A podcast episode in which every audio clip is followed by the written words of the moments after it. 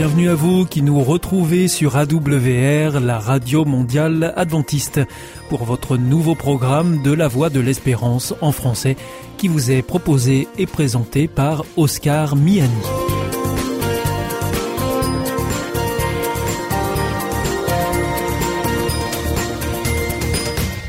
C'est donc parti pour les 30 prochaines minutes ensemble. Merci de votre fidélité à la voix de l'espérance. Vous êtes toujours plus nombreux à nous écouter sur les ondes ou aussi par Internet ou encore grâce à votre téléphone. Par téléphone, d'ailleurs, je vous rappelle tout de suite les numéros qui ne sont absolument pas surtaxés. Si vous voulez nous écouter depuis la France, eh bien, vous composez le 01 80 14 44 77.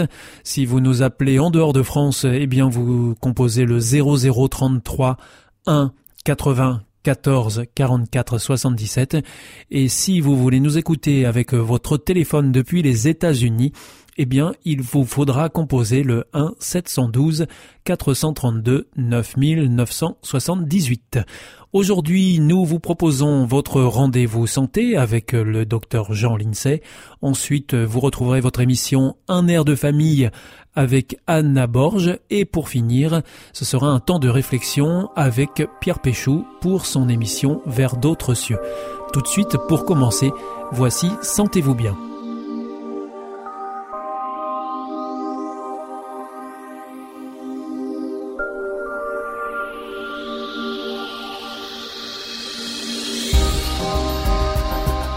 Vous êtes à l'écoute de votre émission Sentez-vous bien et nous avons le plaisir de recevoir le docteur Jean Lincey. Bonjour. Bonjour Oscar. Aujourd'hui, nous poursuivons sur la thématique éducation et neurosciences et il s'agira de revenir sur l'utilité ou non des écrans dans le cadre de l'apprentissage. Il ne faudrait utiliser les écrans que quand c'est strictement nécessaire. Sinon, on risque, en particulier chez les, chez les, chez les petits, mais même chez nous, chez les adultes, quand vous êtes en tête à tête avec un écran, vous n'avez pas d'interaction faciale. Nous avons dans le visage une quantité énorme de muscles du visage qui permettent d'échanger tout un tas d'émotions. Et ces émotions sont ce qui nous permet de communiquer avec l'autre. Quand vous regardez un, film sur un écran, vous essayez pas d'interagir avec le, non. avec l'écran. Bon. Normalement, non. Normalement, non. Donc, vous sous-stimulez, vous endormez une région importante du cerveau qui est toute la structure qui permet des interactions sociales. Et euh, on a maintenant des gens qui sont un petit peu comme les syndromes de still face, là, de, c'est-à-dire les bébés qui entrent en stress quand ils interagissent avec des, adultes dont le visage est figé, syndrome du visage tranquille, du visage figé, euh, le bébé a besoin de parents qui, qui lui parlent, qui parlent, qui parlent bébé, qui, qui bougent de façon très ample les muscles du visage, qui est indispensable au développement du bébé.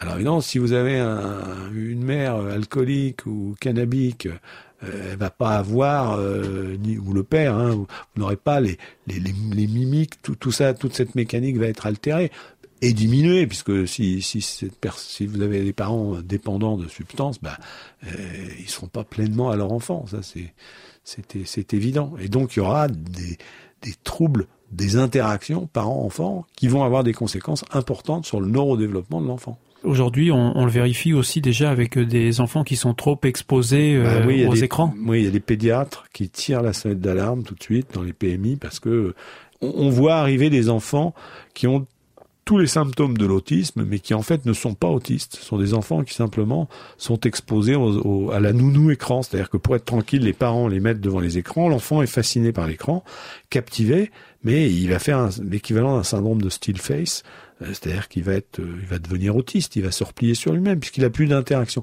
L'homme est fait pour interagir avec les autres. C'est un animal social dès le plus jeune âge. Et donc, tous ces écrans qui s'interposent avec les relations humaines normales sont une catastrophe pour l'humanité. Non pas qu'il faille rejeter les écrans. Hein. S'il s'agit de calculer une voilure hypercritique d'Airbus, euh, c'est sûr qu'il faut des écrans. Mais vouloir mettre des écrans partout et surtout prétendre faire l'éducation des enfants avec des écrans, c'est un leurre. Parce qu'aujourd'hui, euh, on est plutôt à l'ère où euh, justement, on essaie d'équiper le plus possible les enfants en support numérique pour l'école, par exemple. Oui, si c'est pour faire de l'éducation aux écrans, l'utiliser peu pour justement montrer les dangers des écrans et comment on peut utiliser les écrans, c'est possible. Mais il faudrait surtout pas que euh, les écrans, comme on le voit dans certaines écoles, par exemple à la récréation quand il pleut, qu'on mette les enfants devant la télévision. Donc en fait, euh, il y a encore beaucoup de choses à, revoir et à améliorer dans le fonctionnement actuel euh, de nos écoles, de nos foyers, de, nos familles. Et surtout, les neurosciences vont permettre de trancher de manière radicale sur ce qu'il faut faire et ne pas faire. Et donc euh, on peut s'attendre à des changements prochains? Ah bah oui, c'est en, c'est en cours, c'est engagé. Si vous voulez, entre le moment où des faits importants émergent dans les médias et le moment où c'est connu dans les centres de recherche, dans les centres d'excellence, il s'écoule un grand moment. Mais dans les centres de recherche et d'excellence, tout ça est parfaitement connu depuis longtemps. Donc maintenant, nous sommes dans la seconde phase. Il y a eu une étude en 1992. Monsieur Centerwall, qui doit être sur la côte euh, ouest américaine, a montré que euh, le fait d'introduire la télévision dans une société multiplié par, si je me souviens bien, par 6 la délinquance. L'objet et son contenu, en fait. L'objet et son contenu. Je vous rappelle que la télé de 92, par rapport à la télé d'aujourd'hui, c'était assez soft quand même. Hein. Donc vous imaginez la catastrophe que ça peut faire avec la télé d'aujourd'hui. Hein. Docteur Jean Lincey, nous arrivons au terme de notre émission. Merci de vos éclairages à ce micro concernant notamment l'éducation au regard des neurosciences. C'était Sentez-vous bien et nous nous retrouverons pour une nouvelle chronique. À bientôt. Au revoir.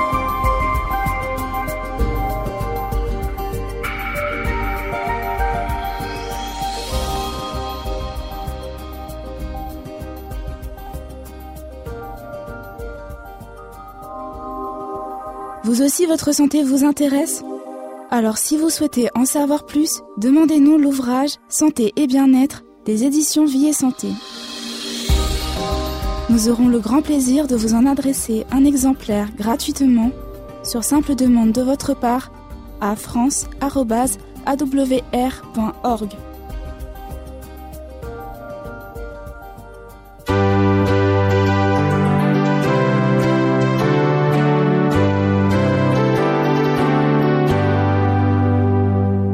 is Adventist World Radio, the voice of hope. Ici Radio Mondiale Adventiste, la voix de l'espérance. Hier ist Adventist World Radio, die Stimme der Hoffnung. Questa è la Radio Mondiale Adventista, la voce della speranza.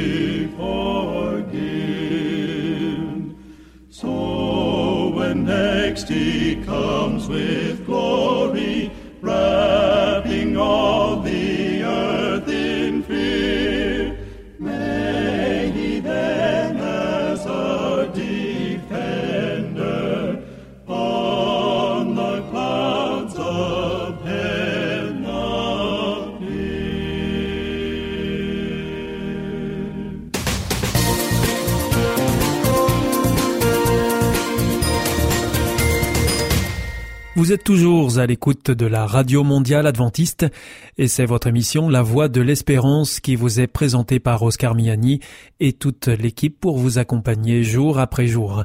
Juste avant, c'était Sentez-vous bien que vous pourrez retrouver dès demain. D'ailleurs, si vous souhaitez avoir notre grille des programmes ou bien si vous voulez vous adresser à nos invités, eh bien, il vous suffit de nous adresser un mail à france awr.org ou alors par courrier à IEBC, La Voie de l'Espérance, boîte postale 100 77 193 Damary-Lélis, CEDEX.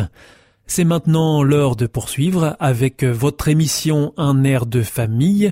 J'y recevrai Anna Borge et enfin nous terminerons avec Pierre Péchou pour sa chronique Vers d'autres cieux.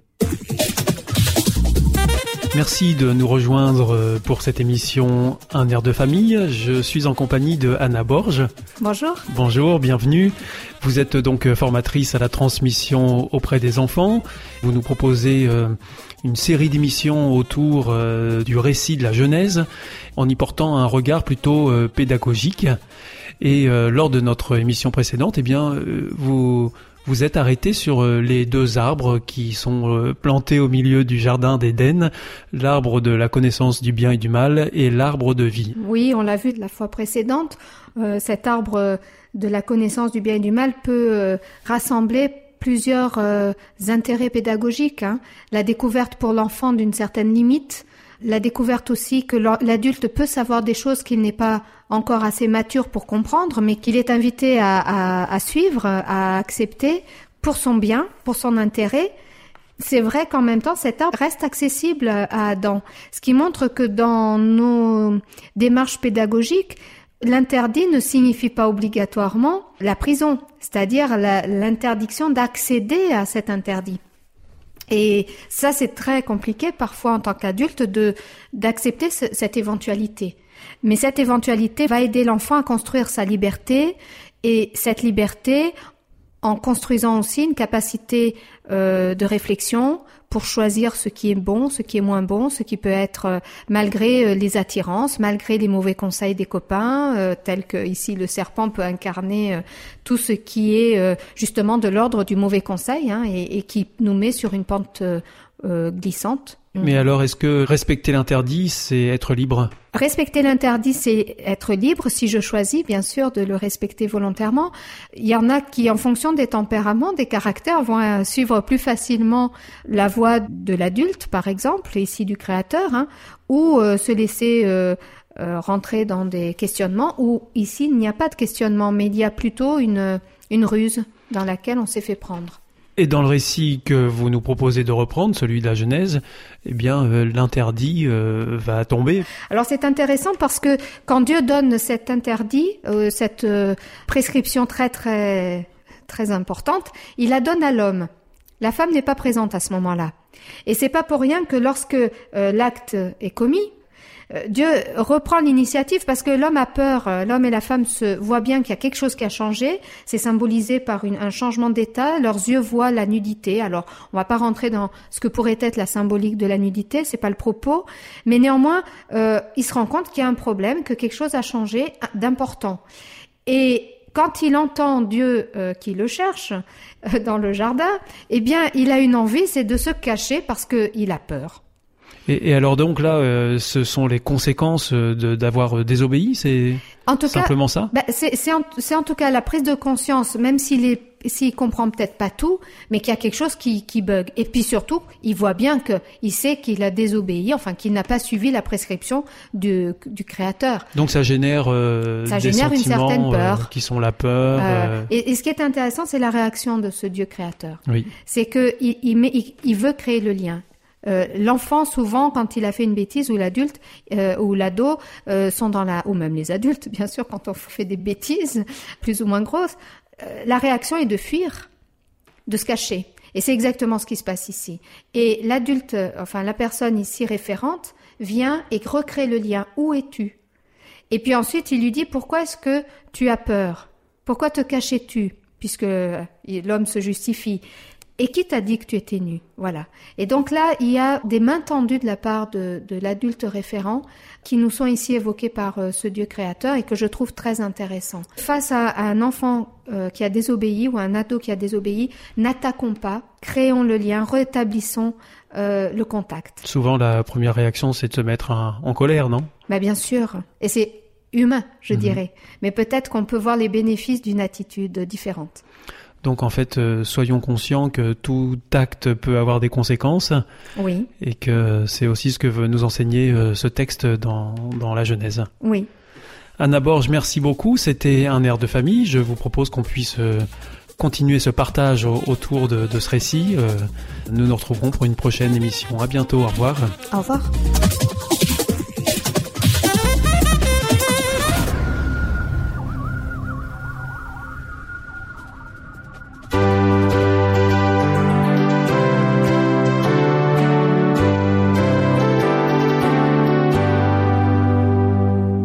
Is Adventist World Radio, the voice of hope. Ici, Radio Mondiale Adventiste, la voix de l'espérance. Hier ist Adventist World Radio, die Stimme der Hoffnung. Questa è la radio mondiale adventista. La voce della speranza.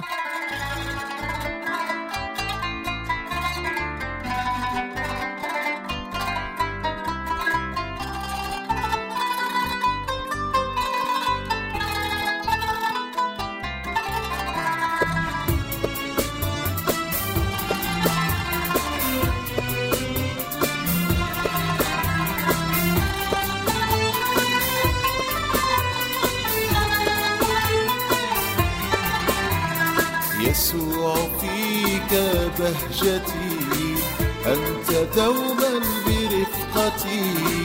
يا حبيبي وسيدي أنت كل فرحتي. باسمك أنشد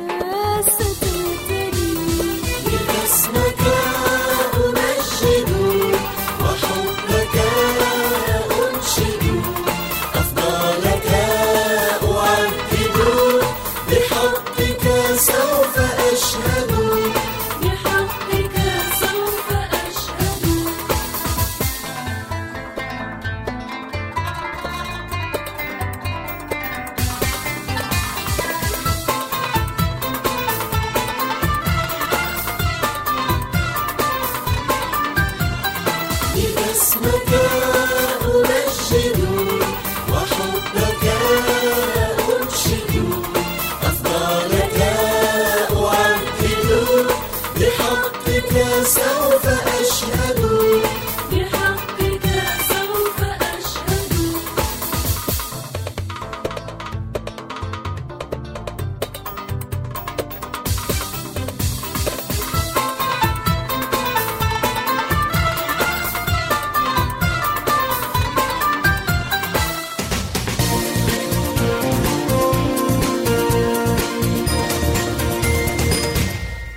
c'est toujours la Radio Mondiale Adventiste. Vous êtes à l'écoute de la Voix de l'Espérance avec Oscar Miani au micro et toute l'équipe. Juste avant, c'était un air de famille que vous retrouverez mercredi prochain ici à la même heure. Je vous rappelle que vous pouvez nous écouter sur les ondes ou encore sur Internet, sur awr.org ou encore par téléphone. À présent, c'est Pierre Péchou qui vient de nous rejoindre dans le studio pour nous proposer une nouvelle réflexion dans sa chronique Vers d'autres cieux.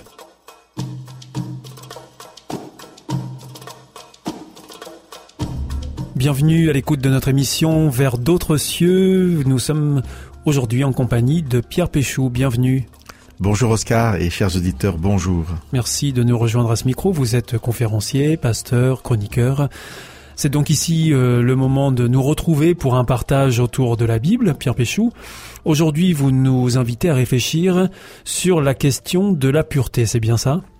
Oui, mais euh, peut-être en l'abordant de façon un peu particulière qui euh, sera différente de ce que les gens pourraient comprendre euh, en entendant ce mot pureté. Quand on parle de pureté, Oui. euh, si on dit voilà c'est quelqu'un de pur, euh, c'est une jeune fille pure, eh bien on est euh, très souvent dans le domaine de la morale. Hein, une jeune fille chaste, c'est une jeune fille qui sera pure, voilà, c'est une jeune fille qui n'aura pas connu d'homme par exemple. Et euh, voilà, quelqu'un de pur, c'est quelqu'un d'innocent parfois. Oui, Voilà. aussi. Aussi, même s'il y aura à dire, parce que l'innocence est rarement pure. Enfin, par innocence, on peut faire des choses pas très pures. C'est un autre sujet. Donc voilà, ça c'est euh, une façon peut-être d'aborder le thème de pureté. Et quand on entend le verset que je vais lire, on pourrait euh, le comprendre peut-être dans ce sens. C'est un verset qui se trouve dans la Bible, dans l'évangile de Jean, au chapitre 15. Et c'est le verset 3. C'est Jésus qui parle à ses disciples. Et Jésus euh, dit, vous êtes déjà pur à cause de la parole que je vous ai dite. Alors, qu'est-ce que Jésus veut dire? En quoi la parole prononcée peut être purificatrice? Mais avant de- d'aborder ce, ce point-là, déjà donc, restons sur qu'est-ce que la pureté? Est-ce que finalement, la pureté doit être une préoccupation dans nos vies. Est-ce qu'on doit chercher à être pur? Qu'est-ce que ça veut dire exactement? Comment y arriver? Enfin, ça soulève un tas de questions, ce sujet sur la pureté. Oui, c'est pour ça que est-ce qu'on doit s'en préoccuper dans nos vies, mais déjà on doit se- préoccuper de quoi? Qu'est-ce que la pureté? Alors voilà, sans de plus quel type de, de, de pureté il s'agit Voilà, en fait ça. Donc, je vais donner une définition très simple, euh, mais qui est à la base de la compréhension biblique de la pureté. Être pur, c'est être sans mélange. Voilà. Et si je vais aller un peu plus loin dans la définition, c'est Entier en quelque sorte, être entier. exactement. Alors, je, je retiens ce terme parce que je pourrais le réemployer dans quelques secondes. Mais si je vais aller un peu plus loin dans la dans la définition, c'est rien ne vient corrompre, abîmer la vraie nature de ce que je suis ou de l'objet, voilà, qui est pur entier, vous avez dit. Moi, j'ai dit sans mélange. Tout à l'heure, je disais que une compréhension première de la pureté, c'est lié, on est, on est dans la morale, dans l'éthique. On ne fait pas les choses mauvaises, mal, sales. Et en fait, dans la Bible, être pur, sans mélange entier, c'est sur le registre du relationnel avec Dieu, en fait. On est pleinement dévoué à Dieu. Alors peut-être que le mot dévoué euh, est mal employé parce qu'il est mal compris. Euh, c'est simplement, voilà, je suis dans la présence de Dieu, je suis avec Dieu, je suis entièrement avec lui. Et euh, dans la pensée de Dieu, être sans mélange, c'est pas aller voir euh, d'autres dieux euh, ailleurs si euh, il y aurait pas de voilà de meilleures réponses à mes prières euh, ou ci ou ça. Non, voilà, je choisis Dieu et ce choix il est entier et global. Mais est-ce que il n'y a pas un danger dans cette euh, idée qu'on pourrait se faire de la pureté, c'est-à-dire euh, d'être entier pour Dieu? Est-ce que ça n'amène pas certaines dérives euh, qu'on peut constater aujourd'hui d'ailleurs? Bah, il faut être euh, entier dans tout ce que Dieu demande. Alors moi, je suis tranquille par rapport à votre question parce que euh, Dieu dit euh, aimez vos ennemis, euh, bénissez ceux qui vous persécutent, euh, ne tue point. Donc voilà, par rapport à toutes les dérives qui seraient liées à des extrémismes euh, et qu'on comprendre effectivement euh, un, don total à Dieu dans ce sens-là, ce n'est pas possible bibliquement en tout cas. hein. Mais même C'est si- une mauvaise compréhension du texte. tout à fait. Mais même pour des personnes qui seraient pas dans un engagement avec Dieu, cette notion de la pureté, elle est intéressante parce que c'est, on, on peut très bien être mal à l'aise dans sa vie parce qu'on se sait pas entièrement sincère, entièrement cohérent avec ce qu'on vit. Dans une éducation, euh, j'éduque mes enfants. En même temps, je me sens pas pur dans le sens, je suis un peu mélangé entre ce que je leur euh, apprends puis ce que je vis moi. Voilà, on peut prendre un exemple comme ça. hein. Ou dans ma relation amoureuse à l'autre, je suis pas entièrement dévoué à cette relation parce que voilà, je euh, j'ai des sentiments pour une autre personne et, et ça me dérange. Donc, euh, ce qui est intéressant maintenant, c'est de voir que Jésus dira, vous êtes purs à cause de la parole, grâce à la parole que je vous ai dite. Et alors de quelle parole il s'agit quand Eh bien- Jésus dit ça De tout l'enseignement que Jésus peut nous donner. C'est d'une manière générale en fait. Absolument, c'est pas une parole précise, et c'est juste une invitation, on peut finir là-dessus. Une invitation que Dieu nous donne de, de connaître sa parole, connaître Jésus, mais pour nous, ça va être peut-être d'avoir, si on peut, accès à la Bible, et de croire que l'Esprit de Dieu va nous aider dans la compréhension. Il y a une œuvre qui va se passer, en fait, qui ne dépend pas de nous. C'est une invitation à venir à la parole de Dieu, à travers la lecture de la Bible, à travers nos émissions aussi, pourquoi pas, et de croire que Dieu, en fait, utilisera cette parole qui a une puissance créatrice pour nous transformer et nous rendre entiers dans le bon sens du terme, dans tout ce que nous vivons ou que nous voulons vivre.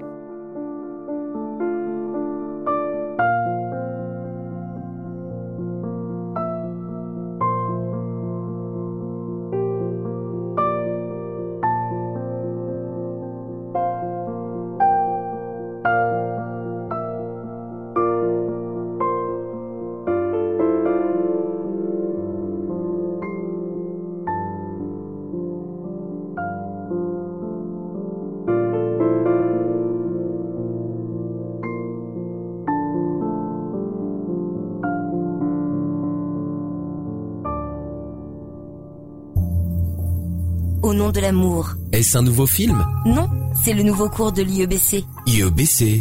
Oui, l'Institut de l'étude de la Bible par correspondance. Tu vas sur le site www.iebc.org et tu découvres tous les cours gratuits. Tu as raison. Au nom de l'amour, ça vaut la peine. Ce cours m'a vraiment interpellé. www.iebc.org.